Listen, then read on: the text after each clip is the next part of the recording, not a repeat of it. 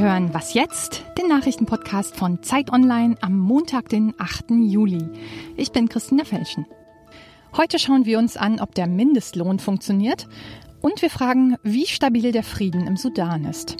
Erstmal die Nachrichten. Nach der Wahl in Griechenland gestern soll es jetzt ganz schnell gehen. Der künftige Premier Mitsotakis will sich schon heute Mittag vereidigen lassen und heute Nachmittag sein Kabinett vorstellen. In einer Fernsehansprache hat er den Griechen Steuersenkungen, Arbeitsplätze und höhere Renten versprochen. Seine Partei, die konservative Nea Demokratia, hat fast 40 Prozent der Stimmen bekommen. Die Syriza-Partei des bisherigen Ministerpräsidenten Tsipras kam auf knapp 32 Prozent. In Griechenland erhält die Partei mit den meisten Stimmen noch 50 zusätzliche Sitze im Parlament. Dadurch kommen die Konservativen auf mehr als die Hälfte der Sitze und können allein regieren. Die rechtsextreme Partei Goldene Morgenröte hat die 3%-Hürde verpasst und fliegt aus dem Parlament. Nach monatelangem Machtkampf wollen die Opposition und die Regierung in Venezuela wieder miteinander verhandeln. Norwegens Außenministerium hat mitgeteilt, dass sich beide Seiten noch diese Woche auf der Insel Barbados zu Gesprächen treffen. Norwegen vermittelt in dem Konflikt. Zuletzt waren mehrere Verhandlungen gescheitert. Redaktionsschluss für diesen Podcast ist 5 Uhr.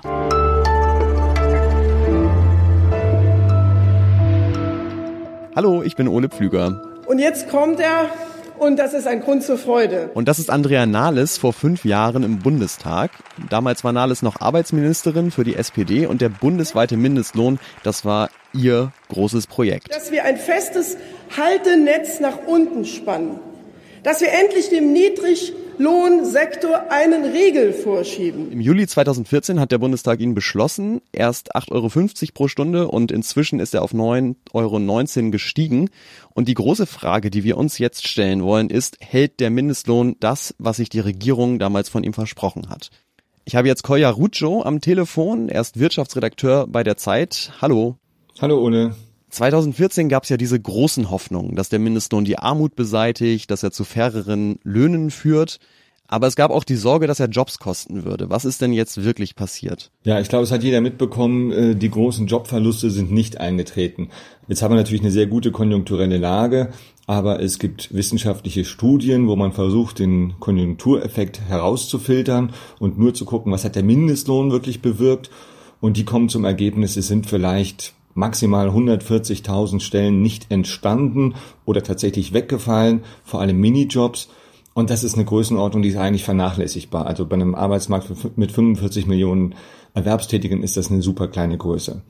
Umgekehrt auf der Seite dessen, was man sich vielleicht erhofft hat vom Mindestlohn, beim Thema Armut, Ungleichheit der Einkommensverteilung, Zahl der Menschen, die neben der Arbeit noch Hartz IV brauchen, wenn man sich das anschaut, stellt man fest, da gibt's auch kaum nennenswerte Effekte. Da ist eigentlich auch fast nichts passiert. Das sagen sogar Experten der Gewerkschaften. Wie kommt das? Also die ja. Prognosen oder die Hoffnungen waren ja andere. Ja, ja. Es gibt eine ganze Reihe Gründe, auf die man stößt, wenn man sich damit beschäftigt. Ich nenne jetzt Nummer zwei. Ein naheliegender Grund ist, der Mindestlohn wird wahrscheinlich ganz oft umgangen. Er wird gar nicht wirklich ausgezahlt. 600.000 bis 1,8 Millionen Arbeitnehmer erhalten wohl weniger als die 9,19 Euro, obwohl der ihnen eigentlich zustehen würde. Die Zahlen sind mit einer gewissen Vorsicht zu genießen, aber ähm, die Größenordnung scheint doch recht nennenswert zu sein. Ein zweiter wichtiger Grund ist, äh, warum der Mindestlohn jetzt gegen Armut zum Beispiel wenig bewirkt.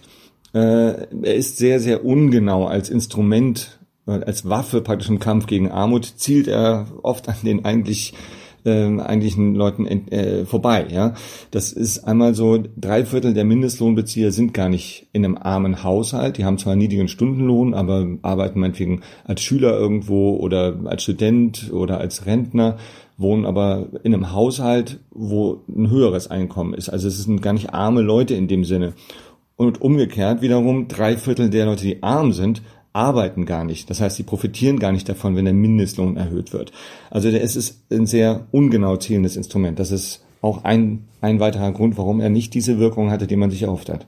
Dann schließt sich natürlich die Frage an, was kann man denn tun, damit der Mindestlohn wirklich anfängt zu wirken? Die SPD will ihn ja zum Beispiel drastisch erhöhen auf über 12 Euro pro Stunde. Würde das helfen? Die meisten Experten, mit denen ich gesprochen habe, die sagen, äh, man sollte erst einmal dafür sorgen, dass er wirklich eingehalten wird. Äh, auf dem Niveau, wie er jetzt ist, mit weiteren kleinen Erhöhungen. Aber erstmal gucken, dass er wirklich eingehalten wird, dann schauen, wie ist die Wirkung krasse Erhöhungen, und das wäre die geplante Anhebung, das wären so 30 Prozent Erhöhung, das was die SPD und die Gewerkschaften wollen.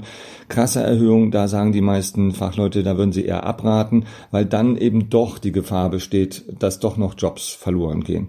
Und wenn man tatsächlich Armut bekämpfen will, muss man wahrscheinlich einfach noch viele andere Instrumente äh, einsetzen, die da viel zielgerichteter wirken können, also bei den Steuern, beim Sozialabgaben. Leistungen wie Wohngeld, äh, Mieten sind so ein Thema, aber der Mindestlohn ist da eben nicht das Instrument der Wahl, wenn man da wirklich was bewirken will. So sieht es wohl aus. Danke dir, Kolja. Bitteschön.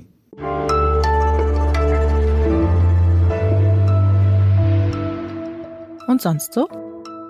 Heute mal eine Geschichte von der Autobahn und zwar von der A65 in Rheinland-Pfalz. Da hat die Feuerwehr gestern Anrufe bekommen, weil Autofahrer ein brennendes Auto auf dem Standstreifen gesehen hatten.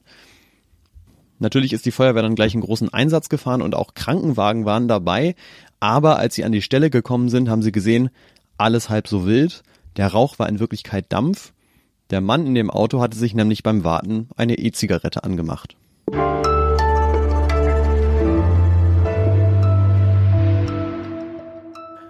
Wir wollen jetzt nochmal über die Krise im Sudan sprechen und zwar mit Wolfgang Bauer. Der ist Reporter der Chefredaktion der Zeit und er kennt sich sehr gut aus im Land. Hallo Wolfgang. Hallo Ole. Als wir das letzte Mal gesprochen haben, da hast du gesagt, die Situation ist ziemlich desolat und unüberschaubar. Es gab ein Massaker an Demonstranten in Khartoum, das Internet ist abgeschaltet worden, die Militärregierung und die Opposition haben nicht mehr miteinander geredet. Und dann ist letzte Woche was Erstaunliches passiert.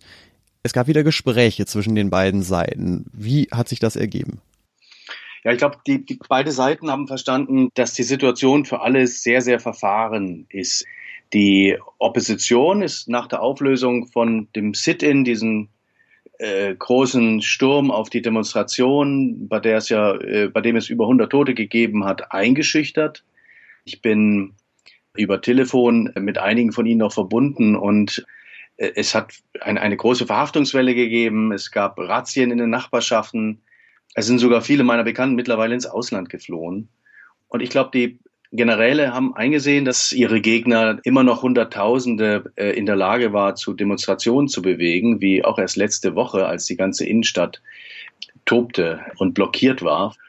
Und deswegen jetzt diese, diese Einigung, die wahrscheinlich auch motiviert ist durch die Angst der Generäle voreinander. Was ist denn das Ergebnis gewesen? Was wird da geregelt und was ist auch noch nicht so klar? Das Ergebnis, soweit es bekannt ist, ist, ist extrem filigran und lässt dann doch wieder die, die wichtigsten Fragen offen. Es soll ein Übergangsregierungsrat gebildet werden, der für so ungefähr drei Jahre im Amt bleibt und aus zehn Leuten besteht. Und äh, diese zehn wiederum teilen dann die Macht hälftig zwischen Militär und der Opposition, das heißt den Zivilisten.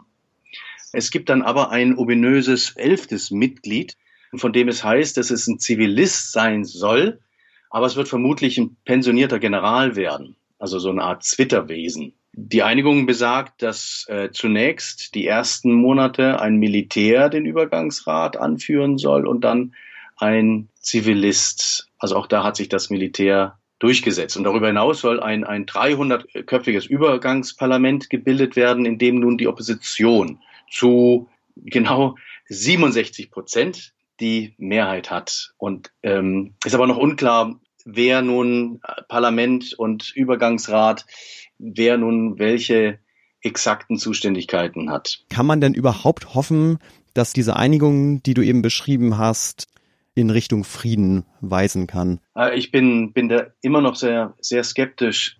Es steht zu befürchten, dass das Militär, das ja jetzt die ersten Monate in diesem Übergangsrat äh, dominierend sein wird, diese Anfangszeit dazu nutzen wird, sich äh, weiter zu stabilisieren. Ganz ungelöst sind jetzt noch die ganzen Kriege im Sudan. Es gibt in allen Himmelsrichtungen von Khartoum, der Hauptstadt aus gesehen, äh, Konflikte, die jahrzehntelang zurückreichen, die auch im, im Rassismus begründet sind, im Rassismus zwischen den hellhäutigeren Arabern in Zentralsudan und den äh, schwarzafrikanischen Region. Ähm, die Rebellengruppen in Darfur haben sich bereits schon distanziert von dieser Einigung, also mit im Prinzip der implizierten Nachricht, dass sie ihren Krieg weiterführen wollen. Und wenn du Kriege in allen Himmelsrichtungen hast, dann ist es natürlich extrem schwer, die Demokratie in so einem Land aufzubauen. Dann spielt das dem Militär und den bewaffneten Kräften zu. Also eine Einigung und ein Deal auf Bewährung. Vielen Dank, Wolfgang. Gerne. Das war was jetzt am Montag. Ihnen einen guten Start in die Woche. Sie können uns auch immer erreichen unter wasjetzt.zeit.de. Ich bin Ole Pflüger. Auf Wiederhören.